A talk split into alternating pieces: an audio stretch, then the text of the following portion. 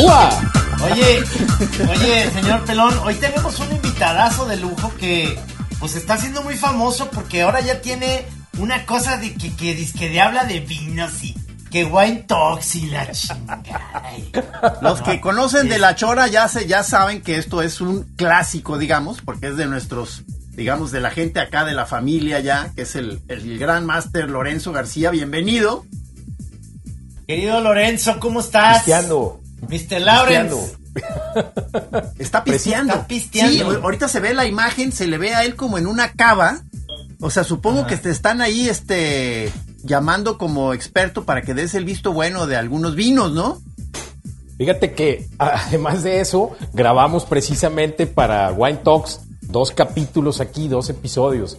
Y ahí fue muy divertido, la verdad. Es la primera vez que, que, grabo rápido por culpa de ustedes, hijos de la mañana. Me hicieron correr. Para poder. Qué bueno, era, más, qué bueno. era, más, era más importante salir en la chora, cabrón. O sea, tus rollos son importantes, pero no se comparan con los de la chora. nunca, nunca mente. Never mind. Oye, Lorenzo, estás en la cava de un lugar que es eh, buenísimo, que se llama La Playa, que es una vinatería. Eh, eh, físicamente, ¿dónde está? ¿En qué playa estás, digamos, de las tiendas? Pues estoy aquí en Sayulita, carnal. ¿En Sayulita? No. No, no te creas. Estoy en la playa de Acueducto y Patria. Pero me encantaría estar en Sayulita, echándome este vino que estoy probando, pero allá. ¿Cómo, ¿Cómo se llama ese vino que, que nos vas a idem? Mira, probamos dos vinos maravillosos. Uno, uno tú lo conoces seguramente, y porque a ti te, eres tomador de vino blanco como yo. Es un albariño que se llama Alba de Betus. Muy bueno. Muy, muy bueno. A ver, a ver, ¿cómo, cómo se llama otra vez? Alba, Alba de Betus. Alba de Betus. Alba de Betus. Muy buen vino. Un vino muy fresco, muy agradable, literal, para estar en la playa, en la alberca, para comer mariscos, ceviches, taquitos, lo que sea. Muy bueno. Y el otro, que es el que les... Oye, señor Pelón, señor Pelón, nomás, esta, una pausa. ¿Tú eres fan del blanco o nomás tú, puro tinto tú? Soy más de tinto, pero eh, yo tomo lo que me pongan enfrente, o sea, soy garganta profunda. ah, bueno. Pero, pero a veces no, no crees que de repente si te dan un ceviche, no se te antoja un vinito blanco muy fresco, muy frío. Ciertamente, si estás ya como ya en combinación con comida, sí, es verdad. O sea, eh, el, para todo el rollo, por ejemplo, japonés en general, se presta más un vino blanco, ¿no, Lorenzo? Fíjate que dijiste algo que a mí me encanta. O sea, los sushi se pusieron de moda desde, yo diría en Guadalajara, desde hace 30 años que empezó. Ahora es una comida consolidada. Ya parecen taquerías, sushicerías. Y, el vino blanco como este, los albariños, los vinos Sauvignon Blanc, Chardonnay, son una maravilla con los sashimis, con los sushis, con los conos esos de algas, buenísimos. Pero, Oye, ahorita que me acuerdo, Lorenzo, perdón, o sea que todavía nos estás debiendo esa, ese plan que proponías de una comida, eh, o sea, en algún lugar, eh, de algún restaurante, pero apartado, que nos hagan un salón especial y que tú, no me acuerdo cómo era el rollo, ¿tú ibas a diseñar el menú o cómo iba a estar? E, exactamente era eso, y el lugar es una maravilla, ustedes lo, lo conocen. Trino no sale de ahí. ¿Cuál es Trino? El bajo fondo, el bajo fondo, ¿verdad? bueno, ¿qué era el bajo fondo? ah, abajo de la matera, ok. Abajo de la matera, que es un lugar espectacular y la idea era que el, Chora Crew, pues toda la banda de la Chora fuésemos a comer ahí. Yo tenía el diseño, el, diseño, bueno, más el menú diseñado con, con cocinero gallo, el buen chef de la matera, para hacer un menú divertido para todos. El día que quieran, hay que hacerlo. Suena muy bien. No, pues ya está, es un es uno de los programas inaugurales de, de la Chora TV, ahora que estemos en Canal 44 ah, de, de, la UDG. Ah. Ahí podemos ir con cámaras y crew y y este y luces y, puede ser todo para, para platicar del lugar, para platicar contigo de vinos ya en vivo ahí, vernos. Mira nomás cómo le está dando tragos al vino, Trino. Sí lo, lo estás viendo con una copa así gigantesca, cabrón. O sea, gluk, gluk. No, qué envidia, cabrón. Qué envidia. Lo siento, lo siento por ustedes, pero si quieren vénganse acá. pues.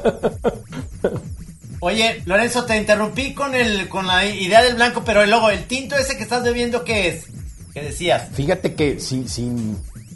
Yo he visto que los choreros, todos los que los siguen y de repente también nos siguen a nosotros, a la Viaga y a mí cuando nos metemos con nuestros tragos y bocados en sus terrenos. hay, hay, un, hay una afinidad muy padre por el vino. Y este vino es algo muy particular, la neta, es una chingonería. En España acaban de hacer una nueva denominación de origen que se llaman viñedos seleccionados o viñedos específicos, que es eh, básicamente para La Rioja. Y se refiere a viñedos que producen una uva espectacular. Las uvas de este vino, o sea, los viñedos de este vino, son vides que tienen más de 80 años. O sea, de entrada ya tienes vides longevas que producen uvas muy concentradas, de mucho carácter.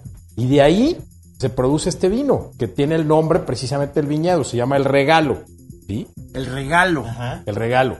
el regalo es, el de los que ya salen, ya salen más eh, bailando un poquito más, más caro. Sí, sí, este baila arriba de los thousands. Así es, es un vino. Qué bien. Es un vino. Está bien, o sea, si quieres dar un buen regalo a alguien porque quieres quedar bien con tu suegro, porque andas ahí saliendo con una muchacha, digamos, de los jóvenes, pues, estoy hablando de los jóvenes, no nosotros, nosotros ya que cartuchos quemadazos, pero, pero, pero a nosotros que podemos ser los suegros, bueno, tú, tú no, pelón, pero los que sí tenemos hijas, este, nos pueden regalar una de esas botellas y uno siempre queda como muy contento y, ah, entonces está saliendo con mi hija, ok, y este es el vino que me estás regalando. Le dices, le dices, diste un primer paso bien, bien dado, chavo, así le vas a decir al pretendiente, ¿verdad? Todavía no pasas el examen. Oye, yo, yo, yo, creo que yo creo que es un salvoconducto perfecto, cara. Yo sí, Andaba, andaba agandallando yerno con botellas de este tipo. Véngase para acá, cásese con mi hija, compadre, órale. Sin problema. A ver, y ya, ya, ya este, metiéndonos en tu lenguaje florido, Lorenzo, eh, ¿cómo, ¿cómo es el sabor de ese vino? O sea, ¿tiene ecos de maderas o cómo ah, otra? A ver, por favor.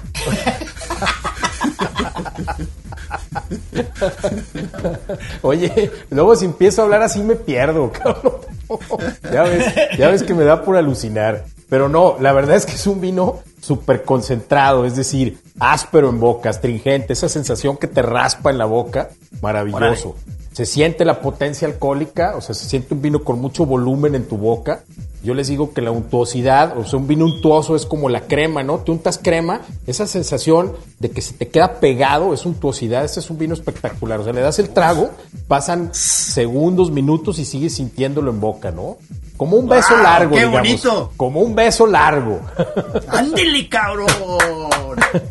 Oye, oye, eh, Lorenzo, aquí te quiero comprometer eh, con, con, los choreros, porque además de ese programa que queremos hacer contigo, quiero hacer otro programa de televisión contigo, con, con la Viaga, que también va a estar ahí seguramente en la comida, pero quiero hacer otro, señor Pelón, con Lorenzo, con la Viaga y con Cornelio García, aquí enfrente en los viñedos de Chapala. Es decir, que nos traigamos a, a Cornelio con sus músicos pero que, que, nos acompañe Lorenzo a ver el viñedo y las cámaras, digamos, para hacer un recorrido en el viñedo este que hay aquí. Suena muy bien, Camacho, sí. Yo acepto ya. ¿Verdad? Me voy, es más, me voy lanzando ya.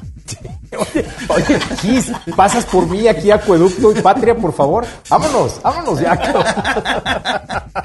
Oye, déjenme les platico. La verdad fue una experiencia maravillosa. O sea, van dos veces que voy. La historia es una chingonería.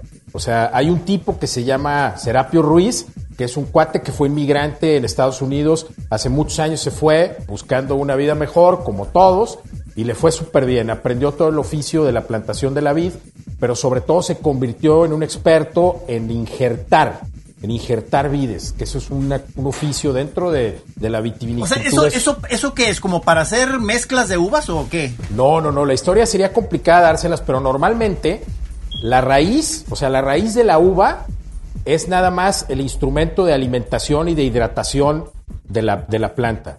Y las distintas vides, o sea, como el Cabernet, el Malbec, el Sauvignon Blanc, el Chardonnay, se injertan en una raíz específica.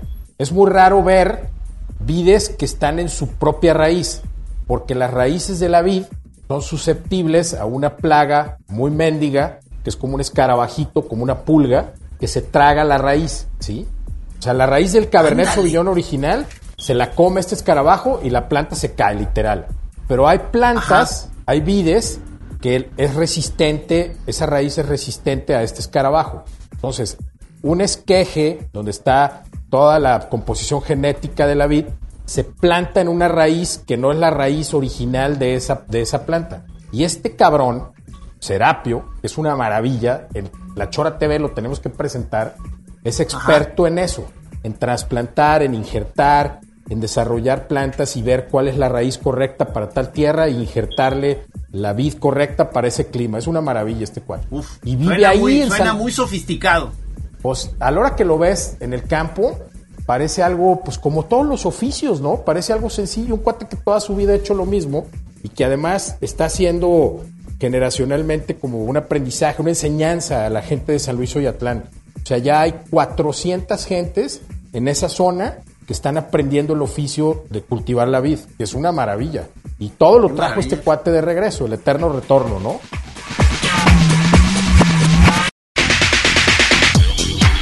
Esos son los... Ahí es donde dices tú, eh, Camacho, que vamos a ir o... Sí, es ahí, es aquí en San Luis Oyatlán, al ladito, aquí enfrente en Chapala, digamos. Y ahí a Lorenzo yo ya vi que hizo tu programa. A ver, presúmenos tu programa que tienes ahorita que estás haciendo que se llama Wine Talks. ¿Dónde sale? tómale una foto a la pantalla primero para que luego se la compartamos a los choreros en redes y ve lo que voy a agarrar. Exactamente checa la cámara. Ajá. Ándale. A ver, a ver. Aquí promoción gratuita para el señor Camacho, su, vino. sí, sí, sí, muy bien, muy bien. Aquí está lleno de eso. Está propio. No. En la playa, ¿verdad? Sí, en la playa. Ahí te va. Wine Talks es una idea que nace con un sentido educativo. O sea, Wine Talks no pretende vender vino, sino pretende enseñarte a cómo tomar vino. Pretende enseñarte y a generarte curiosidad para que tú vayas y busques. Estoy tratando de usar un lenguaje lúdico, sencillo, bajado a la tierra, o sea, sin, sin, hacer retóricas como las que dice Gis que hago, floridas. Pero me encanta, me encanta, cabrón. No, y me sale re bien además. Aquí siento un paisaje lejano, praderas antiguas. No, vieras qué cercano estoy a las botellas, cabrón. ¿Cuál lejano? No, la verdad es que ha sido un proyecto muy bonito y dividimos, eh, dividimos el esquema en tres grandes secciones. O sea, para hacer un, un vino necesitas básicamente tres elementos. La uva, que fue la primera temporada, hay 22 videos ya subidos en redes, ahorita les digo para que nos sigan. Hay 22 videos ya subidos en redes que hablan de una uva específica, Cabernet Sauvignon, Sauvignon Blanc, Malbec, Sinfandel, todas las uvas, ¿no? Las más importantes, hicimos 22 videos. Ese es un aspecto importante del vino. Necesitas uva para hacer el vino, ya hablamos de la uva. Pero luego necesitas una región, una zona donde hace el vino, el origen. Esta segunda temporada, que es la que estoy iniciando, está hablando precisamente de eso, del origen. Vamos a hablar de La Rioja, o de Rioja, porque no se dice La Rioja. La Rioja es el municipio y Rioja es el área, ¿no? Vamos a hablar de Burdeos, vamos a hablar de Ensenada, vamos a hablar de Chihuahua, vamos a hablar de Napa Valley en Estados Unidos, de Mendoza en Argentina. O sea, ¿cómo se da el vino en esas regiones? Es lo que estoy haciendo ahorita, la segunda temporada. Vienen 22 videos. Y la tercera temporada, que es quizá la más ambiciosa, es la mano detrás del vino. Entonces ya tienes uva, tienes región y la mano detrás del vino. Ahora sí vamos a ir con los enólogos. Vamos a ir a visitar a Hugo da Costa en Ensenada, que es quien, quien, hace propio, y a platicar con él, ¿no? O vamos eh, ambiciosamente a platicar con Michel Rolando, con quien se pueda y se deje, tal cual. Entonces. Vamos, vamos con la Chora TV también. Pues vamos con la Chora TV. no, Ensenada. ¿Sabes qué? ¿Sabes cuál podemos organizar juntos que estaría de lujo y que quede como challenge?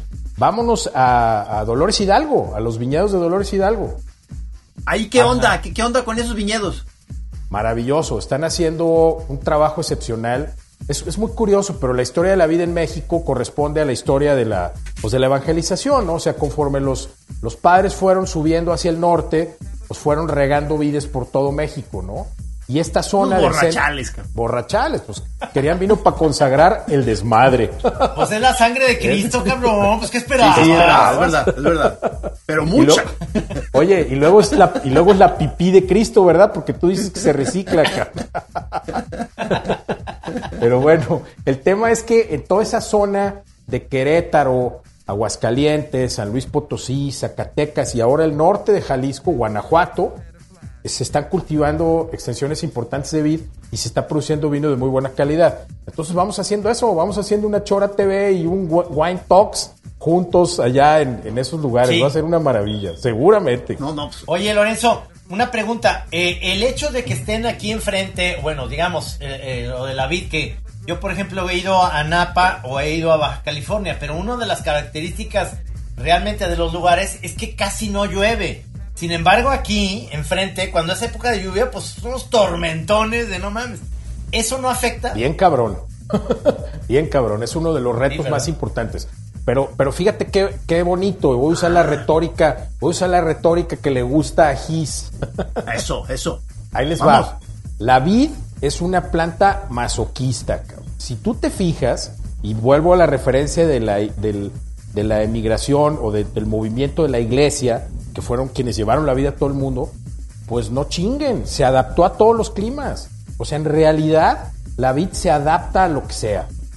¿Que da mejores o peores frutas? Sí es cierto. ¿Que da mejores o peores vinos? Pues sí es cierto. Pero está pasando algo maravilloso ahí. O sea, están entendiendo la dinámica del suelo, la dinámica de las lluvias y están logrando producir uvas. ¿Qué pasa? Pues que tienen que cosechar antes de que llegue la lluvia, ¿Qué pasa? Que se están inclinando hacia el vino blanco, que se cosecha antes la uva. ¿Qué pasa? que, ah, tienes, que tienes vinos que al cosecharse temprano, fíjate qué maravilla, Trino, tú que vives en esa zona, al cosecharse temprano son ligeramente más ácidos y van súper bien con la cocina de la región. ¿A qué chingados no le echamos limón en México? Ese vino tiene una muy buena acidez. Ya no necesitas agua de limón, mejor échate un vino de la Ribera de Chapala. Tiene una acidez natural, marcada, súper agradable que corresponde Oye, ya se antojó esa sesión. Pues ya. Te digo que vengas por mí, pero no me no quieres, cabrón. Sí, sí, sí, Ya, vete saliendo allá a la calle. Oh, ahí, voy. ahí voy caminando, mira, fíjense bien. Ahí voy caminando ya para la calle. No, se ve muy padre, o sea, se ve muy bien Lorenzo ahí. Parece como si estuviera dando tumbos en, en, pasillos con anaqueles llenos de vino. Se ve muy bien. Sí. Oye. Sí, sí, sí, sí. ¿Me puedes mostrar, Lorenzo, la etiqueta de ese vino blanco para, para platicarlo ese que dijiste ahorita, es español, dijiste, ¿no? Porque además, sí me lo quiero comprar. Aquí hay una playa, lo bueno es que aquí hay una playa en, Chapala, entonces ahorita terminando, hijos de la chingada, pues me voy, hijos de la... Ahí está. A ver, ahí dice. Ahí está, ahí está. Alba de... Betus. Betus. Alba de si Betus. Te fijas, con B de, vino. Con B de este, vino ahí dices que estás en la playa, porque a, mí donde eh, la excursión que hice contigo, que le sigo sacando jugo, es a la Vinos América, en donde te acuerdas que tú me fuiste recomendando vinos así por, por eh, tres franjas de, precios, ¿no? Los, este, los de batalla, este, sabrosos pero baratos, los de medios y los que jamás voy a alcanzar a tener, cabrón. Eh, y es una lista que sigo usando. Fíjate que eso que acabas de decir, Gis, es una chingonería. O sea, está creciendo tanto el gusto por el vino que hay muy buenas propuestas en Guadalajara. O sea, ya no es como antes, ¿verdad? Que si no ibas a la europea, porque realmente era el único lugar que tenía vinos decentes, pues estabas jodido, ¿verdad? Pero ahora tenemos una extraordinaria oferta. Tú acabas de mencionar Vinos América, pero tenemos la extraordinaria oferta de la playa, que hay una variedad impresionante. Entonces ya no es como antes, ¿verdad? el vino se ha convertido yo, la palabra que me gusta se ha democratizado y eso está poca Mira, Lorenzo, mira, Lorenzo. ¿Qué? ¿Qué nos estás mostrando? Ahí está, ah, la los lista apuntes.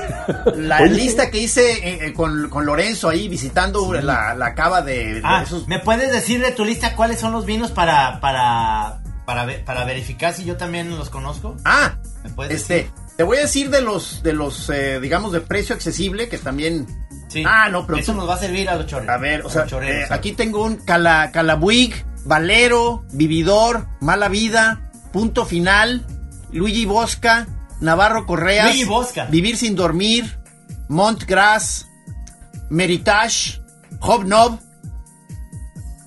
Lab, Winemakers Secret Barrels, Villa Sandy 1928,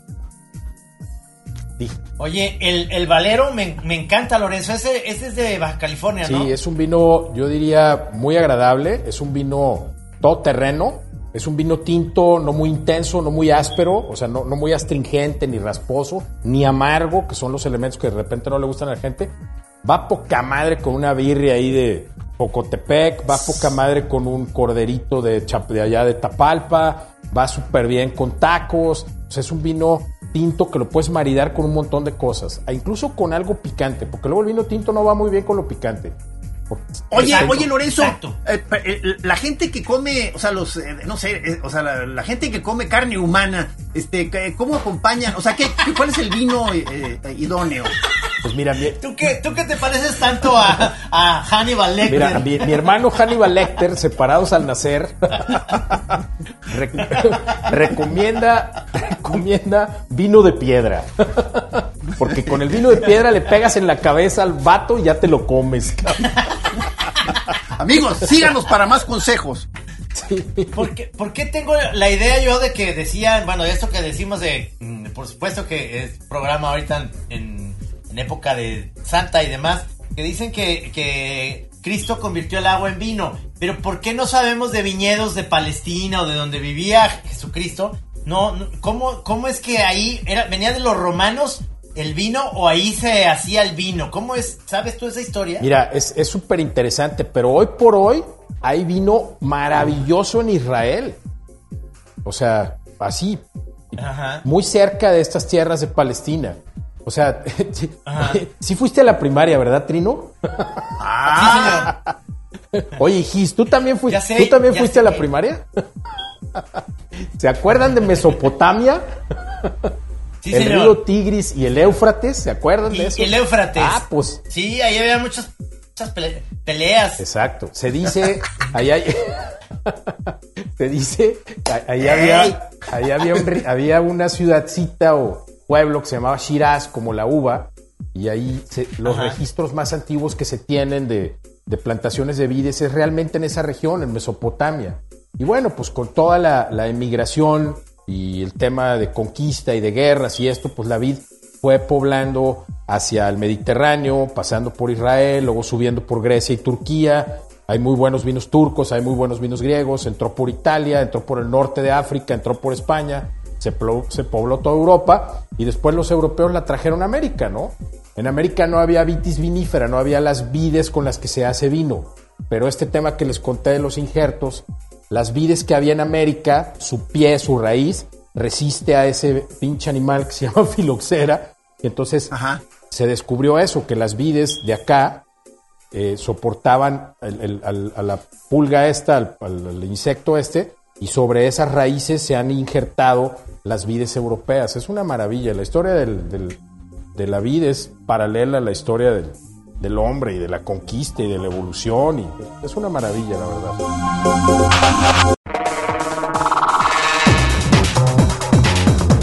Ya me perdí, pues.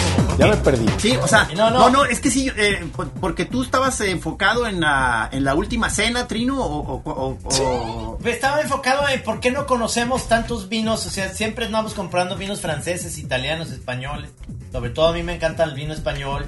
Le, le tengo también muy buena fe a los argentinos, por supuesto a los gringos de Napa, mucho, mucho más a los de Baja California, que se me hace que tenemos un lugar fantástico, pero conozco muy poco de vino griego o de vino de Israel, o de, o sea, como que yo digo, si ahí fue la esencia y si de ahí viene eh, Shiraz y vienen todas estas uvas, eh, el Tigris y el Éufrates, que ahorita ya son Irán, Irak y toda esa parte, ¿por qué no? ¿Por qué no tenemos vinos de allá como una potencia? ¿Por qué lo, lo, refinaron más los franceses? ¿Qué hicieron los franceses como para ser los dueños del mundo? Porque a lo mejor estoy equivocado, pero se supone que Francia son los vinos más, este, digamos, avanzados, te puedes pues A ver, no, ya se alargó mucho tu pregunta. a ver, siguiente. Ah, no. Oye, ya ven por mí, Gis. Vamos, a, vamos allá con ya, ya, ¿sabes qué? no, la verdad estuvo muy buena. Sí se me hizo que puso un tema bueno, ¿eh? el señor Camacho, la neta. Es, sí pasa eso. es muy sencillo. El calor en esas zonas es tremendo. Entonces no hay, o sea, hay producción de vid, pero son vinos muy similares a los que se están haciendo acá en Chapala, por ejemplo. Son vides que se, que se tienen que regar porque no hay en el subsuelo agua. Entonces tenemos vinos muy ácidos. Hay vinos blancos griegos o de Túnez, del norte de África, o marroquíes, que son una maravilla en ese canal de la acidez, ¿no? O sea, no tienen la sofisticación que se logró con climas mejores para la vid, que la logró Francia, que la logró España, que la logró Italia, ¿no? Pero además, la verdad es que los franceses son bien pedotes, entonces pues por eso lo desarrollaron re bien, esos le ponen, neta, le ponen alcohol a la repostería, a todo, o sea, a todo le ponen alcohol. Pues tú te echas un pastel francés y tiene alcohol, pues, claro que desarrollaron el vino ellos, claro. Oye, pero eh, eh, los japoneses, digo, son famosos por el whisky, pero también tienen vinos buenos.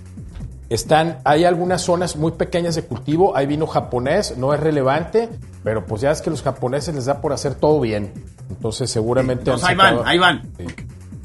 Digo, lo maravilloso de, los japoneses es, yo creo que hoy por hoy el whisky. Se clavaron y no friegues, o sea, la neta... Ah, grueso, ¿verdad? sí, maravillas, maravillas. Hay que, hay que decirle a nuestro amigo Aurelio que nos traiga botellas. Es más, ayer me, ayer me, en un Zoom con Aurelio, me enseñó una, ay, cabrón, no me acuerdo, una que acaba de descubrir que creo que les iba a contar o ya les contó de, un whisky ahí. Cabalán, pero es de Taiwán. Ah. Sí. Ah, eh, ah, exacto, de Taiwán. Sí, Cabalán, de Taiwán, es una maravilla. Añejado en barricas de roble americano, de bourbon. Y muy, muy, super whisky, la verdad. Le digo, no, compadre, pues vas por buen terreno. y la verdad. No, está haciéndolo súper bien. Este, eh, aquí también se pueden conseguir esos vinos de Taiwán de Dios. Sí, sí, sí. Pero más te, adentras allá en Obregón y la che te dan, te dan botellas de Tonayan llenas de whisky. Oye, oye, este, ¿por qué la te fijas que la generación de nuestros papás eran como cuberos? eh, eh, roneros, este, blancomadereros. Eh, exactamente, pero luego había otro que era este brandis, de brandis de presidente, la chingada, pero no eran muy buenos o muy duchos para el, los tintos, como que, como que en esa época, estoy hablando de los 60, 70, el vino no era tan, tan interesante para los mexicanos, ¿no? Se empezó a hacer esto algo mucho más interesante a partir de los de los noventas, creo yo. De los noventas, así es. De hecho, hubo... Dos preguntas al hilo muy buenas, Camacho. Bien, bien. Oye, ¿no se acuerdan de aquel, de aquel patrocinador de Jacobo Zabludovsky que era Vinos Urbinón? Sí, sí, sí. eran unos anuncios rarísimos. Vinos Urbinón estaban, eran en esa época, en los setentas, que, se hacían en esa región de Querétaro, de Aguascalientes, no estoy seguro dónde. Pero luego hubo un declive muy importante Tan es así que Blanco Madero, toda la uva que tenía, más bien producía aguardiente porque no se vendía el vino. Y ahora es al revés. Ahora ya desapareció casi casi el Blanco Madero. O sea, lo siguen vendiendo, pero dicen que ahora lo hacen con, azúcar de caña, ya no con azúcar de uva, porque toda la uva apenas les alcanza para producir vino. Ah. es una muy ah. buena señal, pues. Digo, realmente estamos empezando a tomar vino. Entonces hay demanda y eso ha generado que, que pues que la, la, uva que se está produciendo se convierte en vino y no en un destilado. ¿Se acuerdan de...? Oye, este, oye, Lorenzo, eh, ¿estás dando eh, vueltas en círculo? ¿O es que parece que no termina tu paseo por esa cava, cabrón. Ahí está, mira, el círculo. No, es que es una cava que es un ir y venir. Y como ustedes me ponen nervioso, cabrón, yo ando camini, camini, camini, rascándome, ya saben que. No, se, ve, se ve muy bien, se ve muy bien. Sí, está padre la cava, la este, verdad.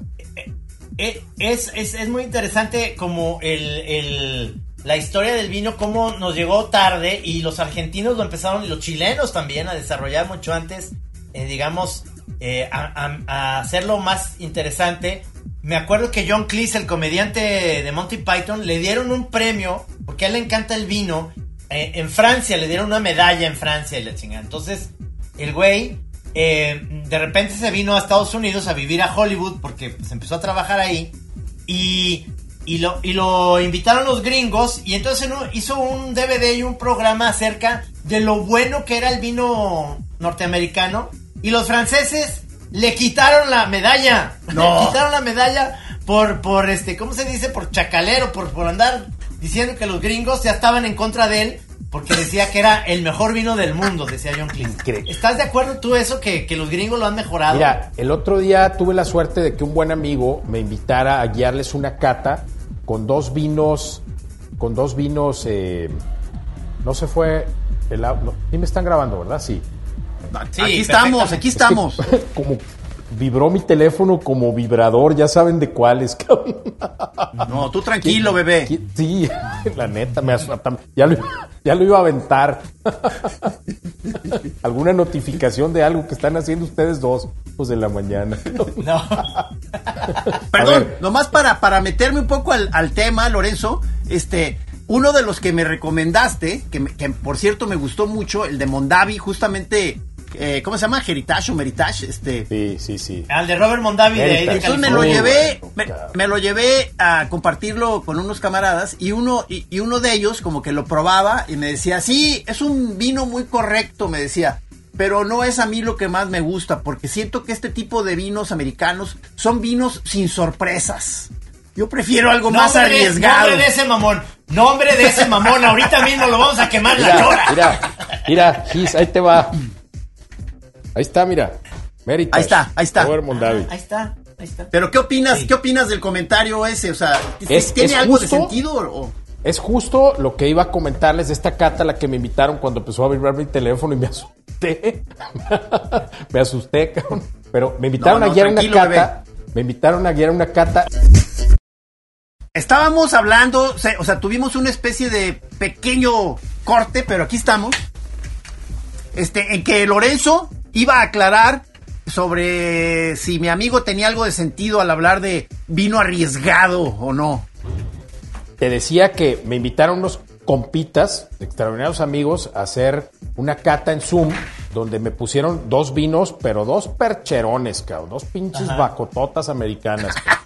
Ganado Hereford de a de veras, ¿no? Neta, cabrón, o sea, buenísimos los dos vinos, ¿no? Y en, en esa cata la conclusión fue precisamente eso, que desgraciadamente como los chilenos, los norteamericanos, sobre todo los vinos de gama intermedia, los achataron, todos se parecen, cabrón, no Ah. te sorprenden, estoy de Ah. acuerdo, cabrón. Ok. En, en el, en el average, el vino general. Ok. Pero estos dos vinos que probamos, no chinguen, o sea, espectaculares los dos. Uno se llama Frog's Lip Cabernet Sauvignon y el otro se llama Blackbird o Blackbird, pájaro negro, en honor a la canción de los Beatles, por cierto, Ajá, Blackbird. Eh, un vino extraordinario. Los dos con muchísima personalidad, totalmente diferenciados. Obviamente con esa genética de vino americano, pero una chingonería los dos, ¿no? Entonces yo les decía a ellos eso, les digo, bueno, está bien, sí es cierto que el promedio se estandarizó para mal, pero hoy están encontrando una identidad. Los cabros tienen lana, tienen viñedos, tienen buena uva y aparte han hecho investigación a lo pendejo, o sea, UC Davis y toda la influencia de la vinificación australiana, de la vinificación francesa, la han mamado increíblemente, o sea, los cabros han aprendido muy bien, entonces, pues tienes todo y además lana, lo han hecho muy bien. Y ahorita creo que están llegando a un nivel en el que la gama media alta sí se está diferenciando, ahí sí hay sorpresa. No, pues entonces, ¿sabes Yo- qué? Le- este- Le, le- le voy a decir a mi amigo que lo expusimos aquí en la chora y que pasó la prueba. Quiero saber el nombre de ese pendejo. Ay, si no te queda nada. No, no es cierto. no. Oigan, nomás quiero, quiero darle un abrazo a mi amigo Caleb. ahí. ¡Eh, señor Caleb! Está. ¡Abrazo! Saludos, maestro. Es más, hasta una, hasta una foto de pantalla Eso. le voy a tomar aquí para que quede grabado el asunto. Caleb me hizo el paro con grabar Muy el bien, audio ¿no? de todo Pues, lo que estamos haciendo. ¡Qué maravilla! Y la qué verdad, maravilla, poca madre.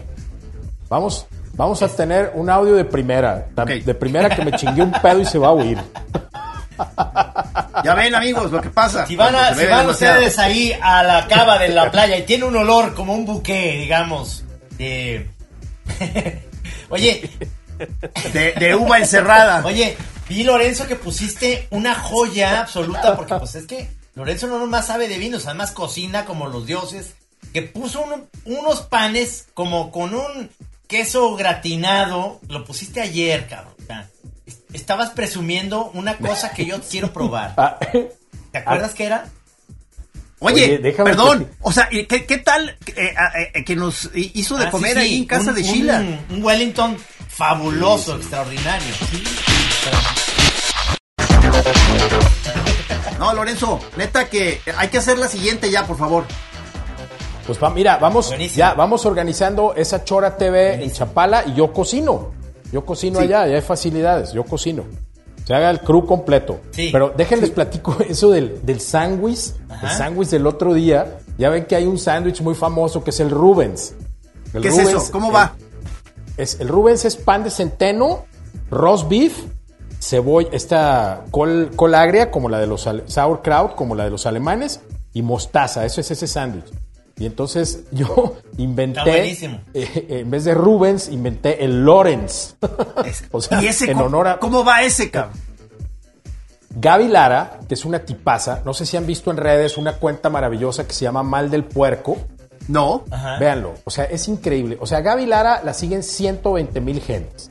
Es una chava de aquí de. Guadalajara, que un día la tienen que invitar a la chora. Es más, ya Ah, los sí. para que lo hagan. Sí. Gaby Lara es una, mara- Gaby es una maravilla. Y aparte es una extraordinaria cocinera. Entonces, yo la invité a Chapala, a los viñedos, y allá en los viñedos me empezó a platicar pues, que ella cocinaba y bla, bla, bla, y hizo un pastrami maravilloso. Entonces le dije, oye Gaby, yo te compro, yo quiero. Voy a su casa por el pastrami el domingo, y resulta que pues no me lo quiso cobrar, me lo regaló. Y entonces hice un sándwich que es pan de centeno, miel y mostaza, miel de abeja y mostaza, col agria, tomate seco al sol y ¡Wow! un chingadazo, y un chingadazo de, de pastrami hecho por Gaby Lara, Oye, mal perdón. del puerco eh, a quien eh, saludo. Se me fue la onda. ¿Qué, qué es lo que era el pastrami? El pastrami es una, digamos que es una carne curada de res, se, de una manera muy particular, es, un, es una carne que hacen los Delga- no, italianos. delgadito, muy delgadito. difícil de hacer. La, la textura es como de molido o como Ajá. una especie de paté. No, no, no. La, la textura es muy parecida al roast beef. Muy Ah, parecida. Nomás es mucho más spicy, más ahumada, tiene mucho más carácter. Digamos que tiene más huevos.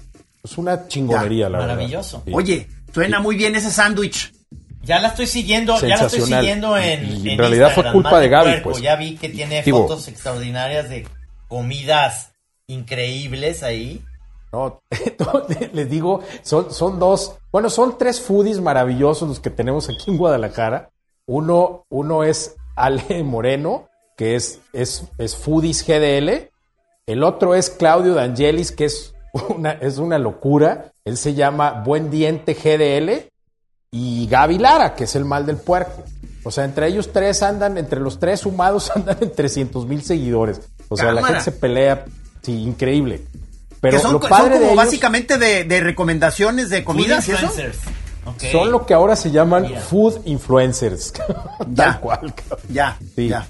A, a ellos los invitamos, gracias a Wine Talks, los invitamos a Chapala, fueron con nosotros. No, no la creían, la verdad. O sea, fue, fue una experiencia maravillosa. Y, y bueno, pues ahí compartimos un montón de cosas, risas, fotografías, party. Ese día me tocó cocinar a mí también y fue, la verdad fue una experiencia muy divertida. Obviamente fue Toño y fue Arnoldo, fue muchísima gente que ustedes conocen Oye, y este, nos la pasamos poca ¿no te madre, gustaría ¿no? que, Hay que repetirlo. tú y yo fuéramos, fuéramos Sí. conocidos también como weed influencers o mo- mushrooms in, sí, hongo. Tú, tú más bien el No, no. hongo influencer y yo más bien el weed Hongo. influencer. Weird. Sí, no, está bien eso, weird, weird influencers. Chora influencer, Pero, claro, pero, pues ese pero ¿por qué no lo dejan así? Chora influencers. Chora influencers, es que cabrón. Está Me, acuñado me el término. la, la idea de, de cómo Lorenzo Representado por lo- dos lo- masters. Lo, lleva, es decir, desde lo que platica y esta cosa que se llama Wine Talks. Cada, cada cuando sale Wine Talks en, en las redes. Lorenzo? Mira, es el, el- la cuenta más importante es la de Facebook. Eh, ahora estamos inclinándonos que sea más, más fuerte Instagram. Es Wine Talks, o sea, en inglés, Wine Talks, T-A-L-K-S, LP. LP porque quien está detrás de todo esto es la playa, ¿no? Eh, el sentido de Wine Talks, como se los dije al inicio, no es vender vino, sino es educar. Hemos sido muy cuidadosos en no hablar de precios, en no forzar que vengan a la tienda, ni mucho menos, sino se trata de realmente dar a conocer el mundo del vino, ¿no? Obvio, tiene la firma de la playa, la playa es quien está apoyando este proyecto. Y sale, a partir de este momento, estamos sacando un video cada viernes, ¿sí? Ahorita estamos en la transición de la primera temporada a la segunda temporada y los últimos dos viernes salieron dos teasers muy bonitos, véanlos, con tomas de dron en los viñedos de Chapala. Son una maravilla, ¿no? Sí, Lo vi, padres. lo vi. Lo vi, lo vi, estaba sensacional. Eh, oye, el que, to- el tomó fue el camichín o no? No, está Bernardo. Ahorita No. les paso el dato. Ah. Bernardo es quien trabaja para, para la agencia que está manejando toda la producción de los videos. La verdad estoy muy agradecido con, con la gente que ha confiado en mí. Es un proyecto muy padre. Yo tenía muchas ganas, y ustedes saben, toda la vida se los he dicho, de hacer televisión, de hacer radio, de hacer cámara. Ahora hacer redes se llama. Antes era salir en Televisa, ahora es salir en YouTube, ¿no? Chido. Y la verdad estoy muy contento porque han apoyado pues, mis ideas, mis atrevimientos. invitamos a gente de México a que viniera a esta visita de, de los viñedos de Chapala. También son dos chavas sensacionales, Isa Salazar y, y Carla Melhem. Luego les paso sus cuentas de Instagram. Dos chavitas que están haciendo, pues están, como dicen ahora, están reventándola en redes, ¿no? Una de vinos, otra de cocina. Y fue una experiencia pues muy divertida, la verdad, muy divertida, tal cual. Y todo gracias a Wine Talks, todo gracias al vino. Es una frase, ustedes conocen a Jaime Lubín quizás, tiene una frase Sí. muy bonita que dice, el vino disuelve límites y es increíble, o sea, nos ha vinculado a muchas cosas con mucha gente. Sí, sí, sí, pues sí, tú conoces el chat, eso. mi trino, ¿qué te digo, no? Muy padre, la neta. Sí, de Eh, montones. o sea, ese, el famoso chat ese de montones de gentes. Sí, De guachimontones. montones Sí, de sí. mo- montones de Sí, botellas de hoy vino. pusieron ahí, por ejemplo, Pelón, pusieron en, en De el chat una nieve ¿Qué que, es que venden en San Diego de, de estas que tú pusiste que nos trajeran. ¿De, qué, de Baskin Robbins o de qué era, Lorenzo? De, de Hagen Dazs. De Hagen Dazs de whisky. No, de Hagen Dazs. No chingues. ¿Pero qué sabor? Imagínate- Nieve con sabor a... Lo digo, De con whisky. con whisky, pues, nieve, nieve hecha con whisky. Sí. Y entonces ahí todo el mundo empezó a levantar la mano que todo el mundo quería su, su cono de nieve y la chica. Sí, la verdad. Sí, porque acá he visto, acá he visto que de pronto dan acá en la, en el Gaspar como una especie de, ¿cómo, cómo va Lorenzo? Como una especie de malteada con eh, nieve de vainilla y whisky o algo así, o, o, o, o- o qué, no, o cerveza de esa muy dura. Mira, me hiciste acordarme de mi abuelo, al gran hombre al que yo le aprendí todo mi gusto por los vinos. Él nos llevaba a mí y a mi hermano. Ah, chicos no me digas, al también yo ahí por Miguel ahí Hidalgo iba. los domingos a ver despegar aviones de Aeroméxico y Mexicano. Sí, seguramente nos vimos, cabrón. Y el- la, la- la bebida que tomábamos en el aeropuerto era el famosísimo Ice Sí. Cream Soda, que era una bola de nieve con Coca-Cola, cabrón. Entonces, Ah, sí. ¿por qué hago esa, por qué hago esa referencia? Porque así se llama, esta bebida es una bola de nieve de vainilla, debe ser de buena calidad, con una Guinness. Se llama Con Float. una Guinness, perdón, exactamente, Guinness. no whisky, era una Guinness. No, le- así le llaman, Guinness Float. Porque a la hora que le echas la cerveza, la espuma de la cerveza, pues hace que flote la nieve y es una maravilla. Sabe entre amargo, dulce, y así se llama. Es un float de Guinness, que es nieve de vainilla con Guinness. Pero qué Suena loco, muy me bien. acordé de. No, me no, acordé o de la qué bueno, qué bueno que ya regresé al alcohol, cabrón, o sea, Sí. Oye, más de algunos estamos contentos por eso, cabrón. No, no, no. Ya, Sé que de pronto la cago, pero yo sé que ustedes me entienden. En que siempre, y se lo digo también a los choreros que les, que les encanta empinar el codo como a mí, es que eh, tengamos siempre una botella de agua mineral para ti solo, una botellota para ti solo. Es decir, ir estando ahí dándole tus buenos tragos de, de vino y de tequila o de lo que estás bebiendo, pero nunca olvidar que hay que estarse hidratando con agua mineral. Y eso hace que te puedes poner pedo, claro, pero, pero Sí, no tan, sí, sí. digamos, salvajemente, ¿no? Oye, y si, y si eres ordenado, hasta hay una proporción que es una chingonería, es 3 a 1. Por cada trago de alcohol, 3 de agua. Y la neta funciona, cabrón. O sea, al otro día te despiertas. Sí, sí, 3 a 1. Pues te la pasas en el Ah, baño, claro. pero pues disfrutas mucho estar Oye, en pero un es un bar montón y en de el agua. baño. Y al otro día no estás crudo, cabrón, que ese es lo mejor de todo el asunto. Eso es lo que yo quisiera evitar de cualquier Ah. cosa, porque por eso me encanta el eh, tanto eh, tanto me gusta el tequila o el vino tinto, pero lo que quisiera evitar es el día después, cabrón. Despiertas y crees que la vida no vale nada y sientes que, ¿verdad? No, no, no, no. O sea, en, en este eh, ha sido de lo muy espeluznante mi regreso al alcohol, la, la- el reencuentro con las crudas, o sea, ya con más edad y, o sea, sin, per- perdí todo el callo y estoy más grande. Son momentos de horror, cabrón. El otro día, el otro día me pasó, cabrón. Yo pensé que yo era único, pero me da gusto saber que estás pisando los mismos terrenos, cabrón. Terrible, cabrón. No, Híjole. es que Lorenzo además tiene una capacidad increíble de despertarse temprano e irse a comer cosas deliciosas que siempre lo envidio que ya está en la mañana, está en, en abasto, Sí. chingándose un menudazo, o se va a no, Es un chamán. no sé dónde, ya lo estás viendo que está curándose la cruda ahí Oye, riquísimo. pero te- la verdad es que tengo mi ídolo, cabrón. Y lo, y lo acabo de conocer. O bueno, de reconocer, porque ya lo conocía, que es este cuate que les acabo de decir, Claudio D'Angelis, el, el que se llama Buen Diente Guadalajara, otro, otro foodie, otro influencer. Es increíble. Digo, cabrón, ¿cómo le haces para comer 10 veces al día? Pues el hijo de la mañana se levanta todos los días a las 7 y hace una hora y media de ejercicio, pero intenso. Y entonces él mismo se hace carrilla, dice, no, yo no podría tragar 10 veces si no hiciera esto en la mañana, ¿verdad? Pero ¿sabes yo qué hago de ejercicio? Ni madres, cabrón. Yo como gis, me quedo jetón con la cruda, cabrón. sí, la también. No puede ser. Pero ya dijiste que, me dijo el señor Mauricio Lara que, como que ya, este, quieres que te avisemos para las caminatas de que te folle un pez. pero ya, o sea, me urge, me urge hacer alguna de esas. Sí. Yo, yo voy. Oigan, se nos acabó el tiempo. Quiero agradecerle al ah. señor eh, Laurens, a Mr. Laurens Lorenzo García. Muchas gracias, Lorenzo. Tiempo. Búsquenlo en Wine Talks, que la verdad vale mucho la pena. Tiene, como ustedes vieron el día de hoy, una labia muy interesante y como Gis dice, una retórica eh, extraordinaria. Florida. Florida. Florida. Este, no, no, no, muy, no, neta, muchísimas gracias. Y qué bueno que, que se ahorita se plantearon varias líneas de trabajo. Tenemos mucho pendiente, Lorenzo vas a empezar a recibir llamadas a partir de la semana próxima. Pues. Oye, ese ma, a ver si es cierto, cabrón. Ahí los espero. No, qué chido, qué chido. Un abrazo, ¿eh? Te mando un abrazo, Lorenzo. Sigan, Gracias, señor Pelón. Sigan Wine Talks. Sigan Wine Talks. Adiós. Sí, choreros, vibren. Síganlo. Vibren muy alto, choreros de mi alma.